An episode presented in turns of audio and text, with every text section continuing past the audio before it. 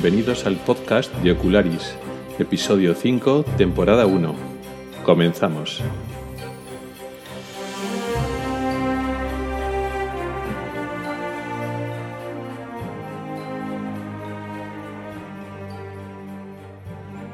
Hola y bienvenidos al podcast de Ocularis sobre salud visual y oftalmología. Soy Rubén Pascual, oftalmólogo y divulgador a través del blog ocularis.es. Este es el episodio quinto correspondiente al mes de mayo del 2017. Hoy nos tocaría hablar de algún defecto de graduación, por ejemplo la hipermetropía o el astigmatismo, que son los dos que nos quedan. ¿Por qué? Porque en el episodio anterior hablamos de la miopía, en el anterior de la vista cansada y en el anterior eh, explicamos las bases del sistema óptico. Pero no lo vamos a hacer así. No vamos a seguir abundando en los mismos temas o en temas relacionados para no aburrir mucho y vamos a cambiar de, tercio. Y hoy vamos a hablar sobre la catarata, que también es un tema muy frecuente. Evidentemente, de los, estos temas que dejo en el tintero tendremos que seguir hablando. La hipermetropía y el astigmatismo merecen capítulos propios. Pero hoy vamos a hablar de un problema muy frecuente y yo creo que también es interesante, como es la catarata.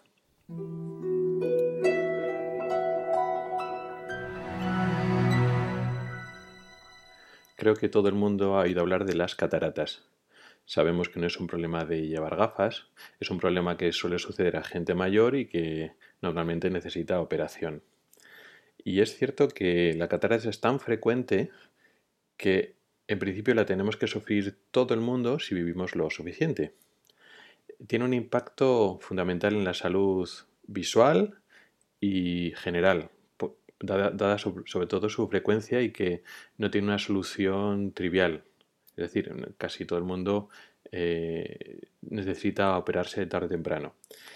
La cirugía de la catarata es, con mucho, la cirugía más importante de mi especialidad, de la oftalmología, y también es una de las más importantes de la medicina, así hablando en general, tanto por la frecuencia, por la cantidad de operaciones que hay ah, que hacer al año en cualquier hospital, como por los, por los resultados, en general los buenos resultados. Pero bueno, vamos a ir hablando poco a poco de qué es la catarata.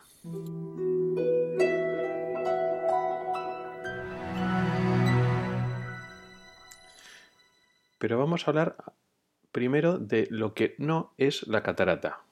Es decir, vamos un poco a eh, negar o vamos a contradecir algunos de los mitos que hay alrededor de la catarata y luego la vamos a explicar. La catarata no es una telita o una carnecilla o un tejido que, crece y se nos pone por, por, delante. Ni se pone por delante del, iris, ni de la niña, ni de la pupila, ni tampoco es una, telita que crece por detrás del iris, no. Tampoco aparece la catarata por forzar la vista. Eh, eh, que es una justificación, una explicación que le ocurre en algunos pacientes cuando se la diagnostican y dicen, ah, claro, es que he forzado mucho la vista o es que últimamente he hecho esto, he hecho esto otro. Eh, no, no tiene relación con, eso. Tampoco eh, parece que tenga relación con la radiación solar, con, el sol, por lo menos en nuestro, en nuestro medio, en el medio occidental, por decirlo así, en los países industrializados no hay una relación clara con, el estímulo solar y no hay eh, una estrategia de prevención clara en ese, en ese sentido. No es una enfermedad, y esto a veces es difícil de entender porque digamos que el diagnóstico y el tratamiento de la catarata, el manejo que hacemos desde oftalmología, realmente eh, es una medicalización. Estamos tratando como si fuera una enfermedad más, con su diagnóstico, con su manejo, con su tratamiento posoperatorio y, tal. Pero siendo puristas, excepto en casos muy concretos, no podemos hablar de que sea una enfermedad, es un proceso natural del ojo. Y, y esto es igual un poco más sorprendente para algunos, siendo exacto, eh, no podemos hablar de cuándo existe una catarata y cuándo no. Es decir, eh, y esto aunque en la práctica no lo hacemos así y hablamos, diagnosticamos de catarata, realmente no podemos decir una persona tiene catarata y otra persona no tiene catarata, el punto medio de cuándo hay y cuándo no hay. Eso lo explicaré un poquito más, más adelante.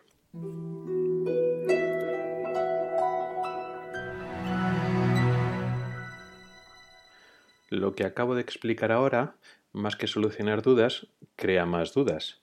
Así que ahora sí que vamos a explicar qué es la catarata. Para entenderlo, tenemos que remontarnos a los capítulos anteriores donde explicábamos lo que era el sistema óptico y estuvimos hablando de que el ojo tiene dos lentes. Una lente que está en la superficie, en la parte delantera, que se llamaba córnea, y una lente interna dentro del ojo que se llama cristalino. Ese cristalino que tenía capacidad de cambiar la forma para enfocar los objetos cercanos. Este cristalino em, que es efectivamente una lente, un objeto curvo con forma de lenteja. Tiene que ser lógicamente transparente para que deje de pasar la luz. Pues eh, con el paso de los años ya no es tan transparente. O sea, sufre un proceso de opacificación. Se va eh, produciendo una opacidad más o menos difusa o focal y entonces pierde la transparencia.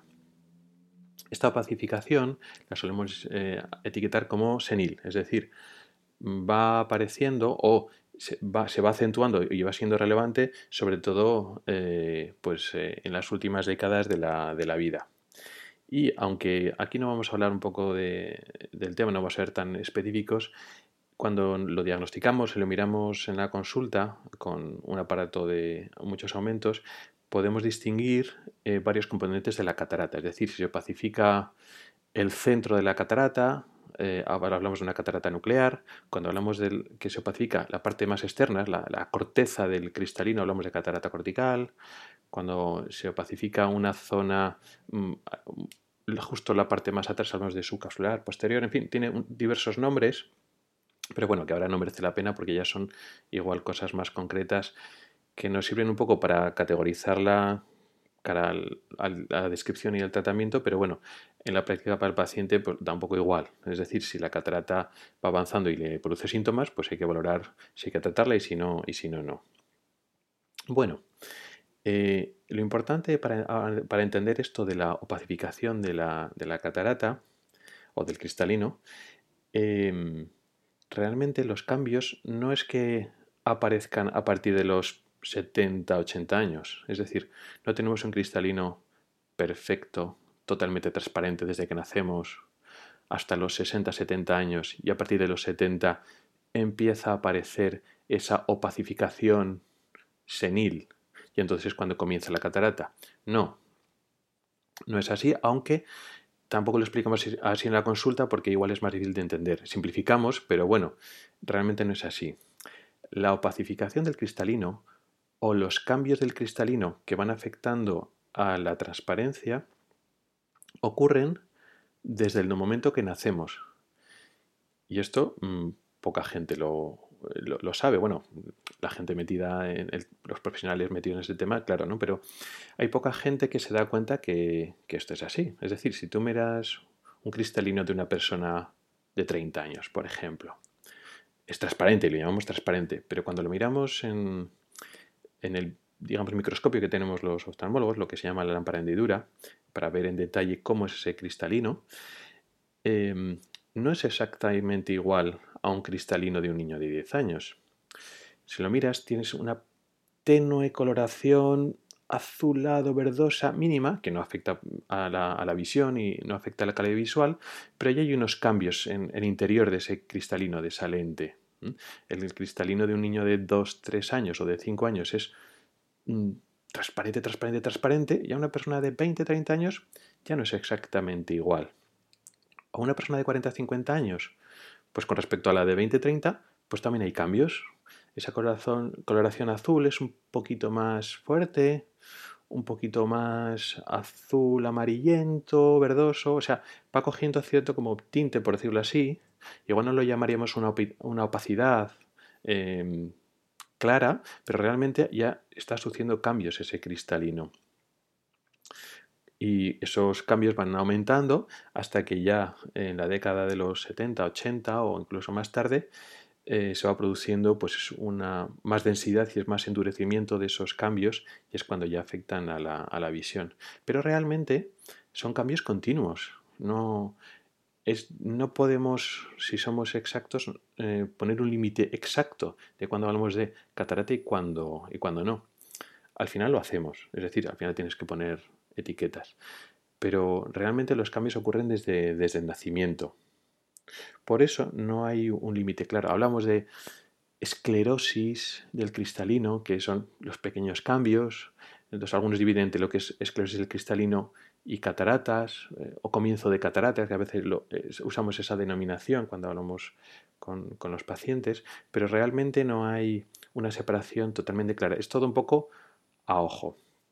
De hecho, efectivamente es el ojo clínico del oftalmólogo el que, digamos, etiqueta esos cambios que suceden de forma natural por la edad, cuando no le damos importancia, es decir, cuando vemos una persona de 40 50 años pues con los cambios normales por la edad, pues no le llamamos catarata, aunque realmente no hay un cambio cualitativo entre eso y lo que vemos con una persona con 80 años, ¿no?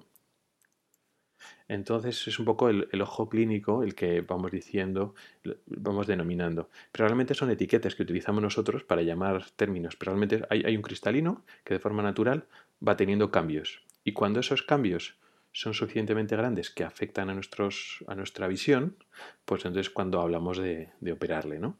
Por eso tampoco tiene mucho sentido en este tipo de catarata senil natural, por decirlo así, de, hablar de enfermedad, porque son los cambios naturales que, sufrimos nosotros.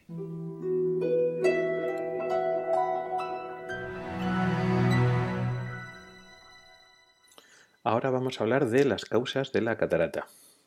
Como hemos ido diciendo, la causa más importante es, por supuesto, la edad. La catarata natural, la catarata senil, lo que hemos dicho que no es una enfermedad, pues nos va sucediendo a todos y eso ocurre pues, con los años.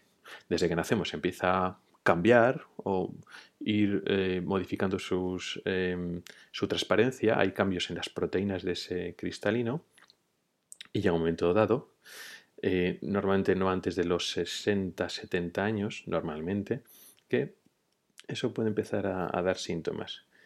Sin embargo, hay una gran variabilidad individual. Es decir, dentro de este concepto de catarata, digamos, natural, lo que vamos a sufrir todos, hay algunos que les aparecen antes, otros que les aparecen después, sin que tampoco veamos un, motivo claro. Sí que debe haber algún tipo de em, relación genética. Parece que hay gente que tiene cataratas, familias que tienen cataratas eh, más jóvenes y parece que eso se heredan y otras personas que mm, pasan más años hasta que esa catarata avanza lo suficiente como para que merezca la pena intervenirla. Aunque la causa más frecuente es la edad, también hay enfermedades que de por sí producen cataratas o aceleran lo que sería la catarata senil, es decir, contribuye a la propiedad para acelerar la catarata. Como más frecuentes, bueno, pues la miopía, sobre todo la miopía alta, eh, no en todos los casos, pero sí que puede hacer que aparezca la catarata antes. Igual con 50 60 años ya empieza a aparecer ciertos cambios que en otras personas ocurre más tarde. Otras causas muy frecuentes, la diabetes. En nuestro medio la diabetes también es una causa muy importante de, catarata, digamos, precoz. Y también hay unas eh, enfermedades metabólicas muy, muy concretas que pueden producir cataratas de forma mucho más precoz, incluso en jóvenes, incluso en niños. En otros eh, medios, en otros eh, países existen eh, problemas carenciales que producen cataratas, es decir, déficits de nutrición, incluso algún tipo de enfermedades infecciosas que sí que producen cataratas, de tal forma que, por ejemplo, en el tercer mundo, países pobres, donde, por ejemplo, se hacen campañas de, de, personas, de oftalmólogos, que van allí a operar gracias a la colaboración solidaria de organizaciones no gubernamentales, bueno, pues las cataratas que encuentran para operar eh, son mucho más avanzadas, mucho más densas en personas relativamente más, jóvenes. Y aunque no se ha estudiado exactamente porque suele ser un convenio de, diferentes factores, se piensa que las condiciones nutricionales tienen un factor importante en ese medio. Hay otras causas que producen cataratas como por ejemplo son las radiaciones, como los rayos X eh, y otro tipo de radiaciones quizá eh, en el ámbito industrial, en el ámbito médico, que pueden producir cataratas, aunque bueno, esto por suerte con las medidas de protección laboral cada vez son más infrecuentes. Y aunque no, eh, igual es el objetivo de hablar de ello, también hay unas cataratas especiales que son las cataratas congénitas infantiles, que es un poco igual más sorprendente. Siempre lo hemos asociado a las cataratas a la gente mayor, pero existen eh, niños que nacen con cataratas o cataratas que se desarrollan pues eso durante los primeros años de vida que eso bueno requiere un manejo más, complicado conviene eh, repasar las causas que se han asociado a, lo de las cataratas y que realmente no, la producen, por lo menos en nuestro medio. Lo que he dicho antes del sol, la radiación solar, en nuestro medio, eh, pues con la exposición que, tenemos en, nuestros países, en los países de, eh, templados y con nuestro estilo de vida, no se ha demostrado que, realmente produzca eh, cataratas. Quizá una exposición excesiva puede ser que sí, pero bueno, mm, realmente no hay unas profesiones de trabajar el aire libre en nuestro medio que se asocian a más cataratas claramente, ni que el uso de gafas de sol protejan, o sea que eso igual lo deberíamos descartar. Tampoco, que también ahora se ha puesto de moda, pues el uso de dispositivos electrónicos, ¿no? Lo hemos hablado en algún otro podcast, que se ha ido demonizando de que los dispositivos electrónicos que se estropean la retina, que se produce miopía, todo eso ya sabemos que no es cierto. Bueno, pues también se le ha intentado achacar a, el tema de las cataratas. Y tampoco, eso ni, ni, mucho menos, porque si ya el sol que es mucho más, digamos, energético, hay un, tiene más, la radiación solar es mucho más energética y tampoco se ha demostrado claramente, pues la luz artificial, como la de las pantallas de ordenador, de tablet, etcétera, eh, y que es mucho más energética, pues tiene mucho menos razón, por supuesto.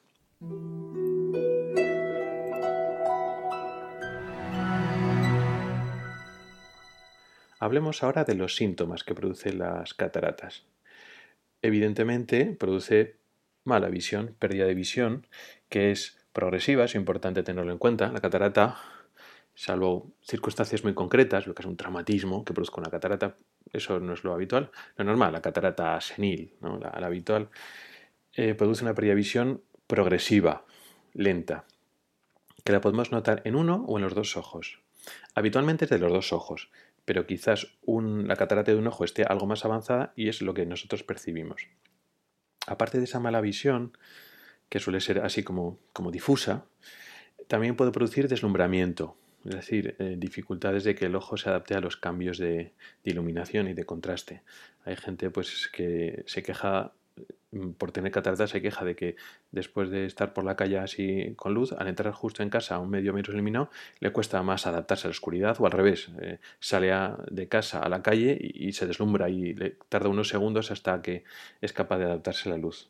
Se produce deslumbramiento que puede tener especial importancia pues, en, conductores ¿no? para conducir de noche.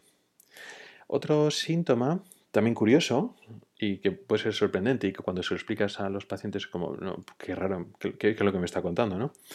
Hay gente que viene contenta y feliz, no porque vea mal, sino que viene contenta que, gana visión. Gente, pues eso, igual con 70, 80 años, que está contento y feliz porque eh, ya no necesita las gafas para ver de cerca. Antes veía mal, eh, de cerca, pues por la vista cansada, y ahora, pues para ver de cerca, ve bien. Bueno, pues eso puede ser un síntoma de la catarata. ¿Por qué? Porque la catarata, aparte de que puede producir pérdida de visión así global en lejos en cerca, que puede ser antes o después, produce una miopización. Es decir, eh, produce, puede producir, no en todo el mundo, pero es habitual que produzca algo de miopía. lo que estuvimos hablando en el podcast. Pero esto es una miopía adquirida más tarde. entonces los miopes eh, pueden lógicamente pierden algo de visión de lejos, pero puede que eso el paciente no lo perciba demasiado, pero ganan visión de cerca. Mejor dicho, son capaces de enfocar los objetos cercanos sin la ayuda de las gafas de cerca. Entonces, esa pérdida de visión de lejos el paciente no la percibe, no, la tiene, no le está alterando su vida, pero sí que nota que eh, para hacer las, sus tareas de cerca ya no depende tanto de las gafas. Entonces está contento porque se maneja mejor y es por esa miopía. Entonces puede ser un signo de, cataratas. Pues más síntomas. Eh, esos son los síntomas habituales que lo tiene la mayoría de la gente. Sí que tengo que eh, comentarlo porque, bueno, eh, en algunas circunstancias puede, en cataratas que están complicándose dentro del ojo, están produciendo algunos cambios no habituales dentro del ojo, puede producir inflamación, y en algunos casos también aumento de presión intraocular. Esto es excepcional y en esas raras circunstancias es cuando hay una indicación médica más o menos preferente o incluso urgente para operar una, catarata.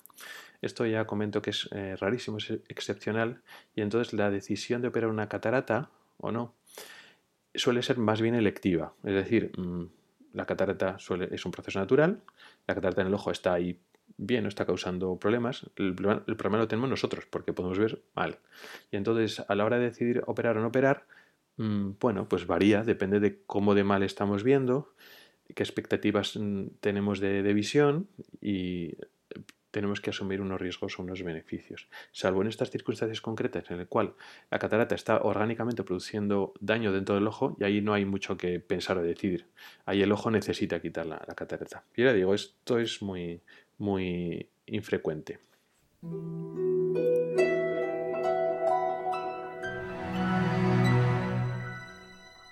Y por último tenemos que hablar del tratamiento. Ya hemos ido adelantando que el tratamiento es la cirugía, la operación. Conviene eh, eh, puntualizar que la catarata no se puede prevenir, a pesar de que, bueno, de vez en cuando sale algún tipo de bulo o recomendaciones o recetas milagro y tal para prevenir lo que es la aparición de las cataratas, pues no, ni con suplementos, ni con medicamentos, ni con ningún tipo de dieta. No, no se conoce una forma de prevenir lo que es la catarata la normal, la senil, ¿no? Otra cosa es una catarata de causa metabólica, por ejemplo, la, la, diabetes, pues lógicamente, pues si controlas mejor la diabetes y vas a una dieta para controlar tu enfermedad, pues sí, claro, la catarata la está previniendo, pero es una catarata secundaria a una enfermedad. Pero la catarata, la normal, la senil, la natural, no, no hay un tratamiento y una forma de prevenirla que haya demostrado que sea eficaz. Tampoco se puede tratar con medicamentos, es decir, una vez ya tienes la catarata, no se reduce esa opacidad de ninguna de las maneras. No hay un tratamiento médico conservador. El tratamiento es quirúrgico sí o sí. ¿Y cómo, cuál es el tratamiento? Pues la cirugía de la catarata consiste en extraer la catarata, es decir, el cristalino que se ha opacificado, lo tenemos que sacar, eliminar del ojo. ¿Qué pasa? Si sacamos el cristalino del, ojo, el ojo mm, le falta una lente. Es decir, mm, lo necesitamos una lente para funcionar. Si no, eh, los ojos que si le quitamos una catarata y no, le no sustituimos esa lente natural con una lente, digamos, artificial que haga las veces de cristalino, ese ojo habitualmente se quedaría con una graduación muy grande. Que eso, bueno, pasaba hace bastantes décadas, eh, cuando no, había, no se habían desarrollado las lentes intraoculares, pero ahora ya casi nadie que se opera se queda sin lente intraocular, por lo menos en lo que es la cirugía eh, habitual normal de los ojos sanos. ¿Cómo se extrae ese cristalino? Antes, hace, ya unos años, se extraía la catarata entera, es decir, se hacía una incisión, se abría eh, una herida en el, ojo y sacamos ese cristalino, esa lentejita, eh, que tiene varios milímetros de diámetro y se sacaba entera. Eh, esa cirugía ha quedado ya obsoleta para la mayor parte de los pacientes y ahora hacemos una cirugía de catarata diferente. De manera que eh, metemos unos instrumentos muy pequeñitos dentro del ojo, con lo cual las incisiones, las heridas son mucho más pequeñas. Actualmente el, tamaño de la incisión grande, hacemos dos incisiones, una grande y otra pequeña normalmente, o dos incisiones más o menos simétricas, y el máximo del tamaño de, esta heridita, de esa incisión, está en torno a 2,4 milímetros, 2,2, 2,7 quizás, en cualquier caso mm, menos de 3 milímetros, una decisión muy pequeñita. Y muchas veces, la mayoría de las veces no hace falta ni siquiera suturar, ni siquiera coser. Esa, incisión se cierra sola sin coserla. Y claro, lógicamente por ese agujerito tan pequeñito no cabe la catarata, que es mucho grande. Entonces lo que hacemos es romperla, trocearla dentro del ojo y la sacamos a cachitos con una especie de aspirador, para que nos entendamos, ¿no? Es igual un poquito más complejo, pero un poco esa es la, idea.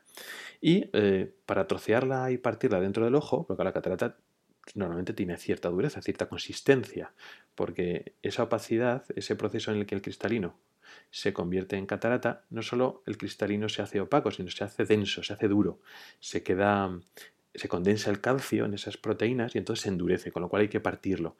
Y a veces no es tan fácil partir eh, un objeto duro dentro del, ojo. Para eso, el aparato que mete dentro del ojo eh, usa un, recurso físico que son los ultrasonidos. Es decir, emite pulsos de ultrasonidos que lo que hacen es romper esa catarata. Esa es la técnica que eh, es el, el gold estándar, o sea, eh, la, técnica estándar que se usa en, nuestro medio, que es la cirugía con ultrasonidos, lo que se llama facoemulsificación. Vale. cuando entramos dentro del ojo y la rompemos en, cachitos, la catarata la rompemos, pero el estuche que sujetaba la catarata en su sitio no, nos, no lo comemos, no nos lo rompemos y lo quitamos, no. Digamos, trocemos la catarata dentro de su estuche, de su cápsula, limpiamos toda la catarata, pero esa funda transparente, esa cápsula, la dejamos eh, dentro del ojo intacta. Y dentro de esa funda colocamos eh, una lente artificial, una lente intracular que hará las veces de cristalino para que luego después el paciente se quede con poca graduación, incluso a veces no necesite gafas para ver o de lejos o de cerca. Eh, antes de hablar de la lente, que quiero dedicarle un par de minutitos a ello, eh, conviene hablar de una nueva técnica que está intentando imponerse, o por lo menos se está publicitando bastante desde hace no muchos años, que es eh, lo que se llama láser femtosegundo tiene así un nombre un poco raro, que se usa en varias cosas en oftalmología, pero bueno, ahora vamos a centrarnos en eh, la cirugía de la catarata con este tipo de láser. Esta técnica tiene mejor marketing, porque todo lo que sea láser, pues siempre es mejor, ¿no? Suena, o por lo menos suena así. No tiene por qué ser así, pero bueno, vende mucho mejor eh, una cirugía láser de cataratas que una cirugía con ultrasonidos. Bien, pues el láser femtosegundo eh, es un sistema más automatizado en el cual intenta eh, hacer varios pasos de forma automática, incluido lo que es romper la, trocear la, catarata. Lo que pasa es que esa técnica, y eso he dedicado en su momento varios artículos en el, en el blog, esa técnica tiene muy buena pinta, es muy prometedora, pero a futuro. Es decir, la técnica no ha avanzado lo suficiente como para que sea muy exacta. Es decir, tiene, tiene fallos, eh, es más incómoda para el paciente y eh, no puede todavía con las cataratas que son más densas, más duras. Es decir, actualmente la, técnica actual con ultrasonidos eh, lleva varias décadas, los, los oftalmólogos cirujanos están muy entrenados y los resultados con ultrasonidos y un cirujano entrenado eh, son claramente superiores a la del láser femtosegundo. Precisamente las cataratas que son más duras, que son más complejas para la técnica normal de ultrasonidos, que podría en, esos casos una nueva técnica dar un aporte adicional, es decir, pues con la, la técnica normal, la verdad es que van bien, vale. Las cataratas que son muy duras ah, se puede complicar un poquito más. Si hubiera una nueva técnica que afrontara mejor eso, bueno, pues igual en ese momento sería una buena alternativa. Precisamente las que son más duras, que son un poco más difíciles con ultrasonidos, son las que peor van con la nueva técnica del láser, con lo cual pues, pues, pues tampoco está aportando mucho. ¿Qué puede ser el futuro? Puede ser o el láser segundo o alguna otra técnica automática que, corte y, rompa de forma automática, probablemente sea el, futuro y probablemente eh, sea un sistema por ordenador o inteligencia artificial el que finalmente sustituya al, cirujano. Y eso será bueno. Eh, cuando eh, los sistemas automáticos sean más precisos y tengan menos errores que un humano entrenado, pues será un avance en la técnica sin duda. Pero no estamos en ese punto. Eh, esta técnica deberíamos todavía considerarla experimental o casi experimental. En cualquier caso, con la tecnología que hay ahora es eh, los resultados son peores, inferiores a la técnica convencional. Con lo cual, aunque, bueno, lógicamente, pues las empresas que están vendiendo estos aparatos, pues están eh, utilizando todas las herramientas de marketing para vender que es mejor y tal y cual, pues el, todavía no. Pero bueno, en un futuro, pues ya, ya veremos, ¿no? Pero bueno, dejamos un poco lo de la, técnica y quiero hablar otro poquito más sobre las lentes intraoculares. La lente intraocular es eh, ese cristalino artificial que vamos a meter casi siempre, sí o sí, para sustituir ese cristalino. Esa lente intraocular conviene explicar, porque a veces los pacientes tienen miedo. Eh, son lentes estables, que no se van a mover y se quedan bien dentro del ojo. A veces, y la culpa a veces es nuestra del oftalmólogo, bueno, le vamos a poner una lentilla dentro del ojo. Y uno piensa una lentilla, es una cosa así que se mueve, que se puede caer y tal. No, o sea, eh, una lente de contacto, una lentilla, pues es una lente y una lente ocular es una lente. Es decir, el concepto físico es el mismo, pero son lentes fijas que se quedan estables dentro del ojo y por estornudar y por frotarse un poco el ojo, pues no se va a mover, eso ya queda fijo después de un par de semanas de la operación, eso ya no se mueve. Y tampoco sufren reacciones de, rechazo, son eh, materiales muy estables que se quedan ahí durante muchos años y que, bueno, en ese sentido hay, que quitarle preocupaciones o queda, queda bien. Las lentes habituales, las que se ponen normalmente, son los que se llaman monofocales. Es decir, tú haces el cálculo, eh, pones la, lente dentro del ojo y entonces hay una distancia que normalmente es para lejos, en lo, en lo que intentas que el ojo se quede sin graduación de miopía o de hipermetropía. Es decir, aprovechando que ya operas y que vas a hacer un ajuste al poner una lente dentro del ojo, eh, aprovechas y si el paciente tenía miopía o hipermetropía, pues normalmente lo reduces o incluso la eliminas esa graduación. Con lo cual el paciente muchas veces ve muy bien de lejos o de cerca normalmente de lejos. Eh, el cristalino, lo mismo que ha perdido la capacidad de enfoque de lejos y de cerca con la vista cansada a partir de los 50, 60 años, con este tipo de lentes, con las monofocales con las habituales, no tiene capacidad de enfoque, es decir, son fijas, tienen un enfoque a una distancia, con lo cual si ha quedado bien para, para lejos, normalmente necesitará gafas de cerca, pues como antes, o gafas progresivas. Luego después hay una alternativa, que son las lentes eh, multifocales, que son lentes que tienen, digamos, el enfoque de lejos y de cerca. Digamos, es el concepto de gafa progresiva, por decirlo así, pero dentro del ojo. La, forma de construcción de las gafas es diferente, pero bueno, esa es un poco la idea. La idea es muy buena, se han puesto muchísimas lentes multifocales y la verdad es que van muy bien en una, parte importante de las personas que se le ha puesto. Todavía el resultado óptico no es perfecto y no están indicadas para todo el mundo porque tienen algunos síntomas visuales eh, en algunas personas. Entonces no son lentes para todo el mundo. O eh, la gente con una exigencia visual especialmente alta y que no le importa llevar gafas, porque la ha llevado siempre, a veces no son unos buenos candidatos. Eh, algunas otras personas que no tienen tanta exigencia visual o que se van a adaptar bien a pequeños efectos secundarios de las, bueno, pequeños no tan pequeños, depende, ¿no? Pero bueno, en pequeños efectos secundarios de, de estas lentes, como, como halos, como destellos, incluso algún deslumbramiento, el que se adapta bien a eso, pues suele estar contento, porque no depende de, de las gafas de cerca o de media distancia. Pero yo digo que no son lentes para todo el mundo, hay que estudiarlo bien. Este tipo de lentes intraoculares no se ofrecen en la sanidad pública, sino que es una variante de la sanidad privada en general. Hay algún hospital público que creo que, está probando con ello, pero no es generalmente utilizado en, el sistema sanitario público. Y por último, existen otras lentes eh, que corrigen el astigmatismo. Eh, antes he hablado de que al poner la lente dentro del ojo se corrige la miopía o la hipermetropía, pero no, he hablado del astigmatismo. Y, pero también hay lentes que corrigen el astigmatismo, que es otra alternativa más.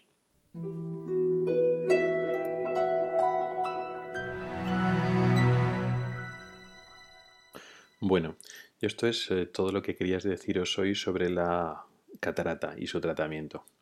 Habría mucho más que hablar de la catarata, sobre la técnica de la cirugía he pasado también un poco por encima, a pesar de que es un tema apasionante para, desde el punto de vista del oftalmólogo. Pero bueno, con esto ya tenemos un, vistazo general. Si quizá más adelante, si os interesa, podemos eh, abundar en el tema y hablar de algún, eh, profundizar en algún tema, en, algún tema específico. Pero espero que con esto tengamos una idea general de, lo que es eso de, la catarata y la, operación. Así que nada, hasta aquí ha llegado el podcast. Eh, muchas gracias a todos por vuestra atención.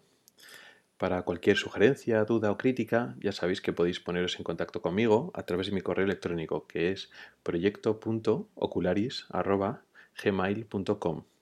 También podéis contactar conmigo a través de las redes sociales. La que más uso es Twitter y mi usuario es arroba ocularis.tweet, escrito ocularis T-W-E-E-T.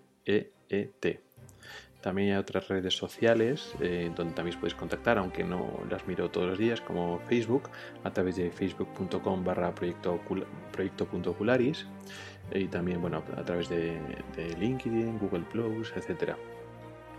Por supuesto, eh, también podéis visitar el blog ocularis.es, donde podréis encontrar más información sobre los temas que hemos hablado hoy y otros muchos. En las notas del podcast he, colocado unos enlaces a artículos específicos del blog sobre los asuntos que, hemos tratado hoy. Además de poneros en contacto conmigo directamente, también podéis valorar este podcast y escribir comentarios a través de las plataformas de iTunes, eBooks y Spreaker. Os agradezco de antemano vuestra participación, ya que vuestras opiniones son importantes para intentar mejorar el podcast y que lo conozca más gente. Muchas gracias a todos y hasta el próximo episodio.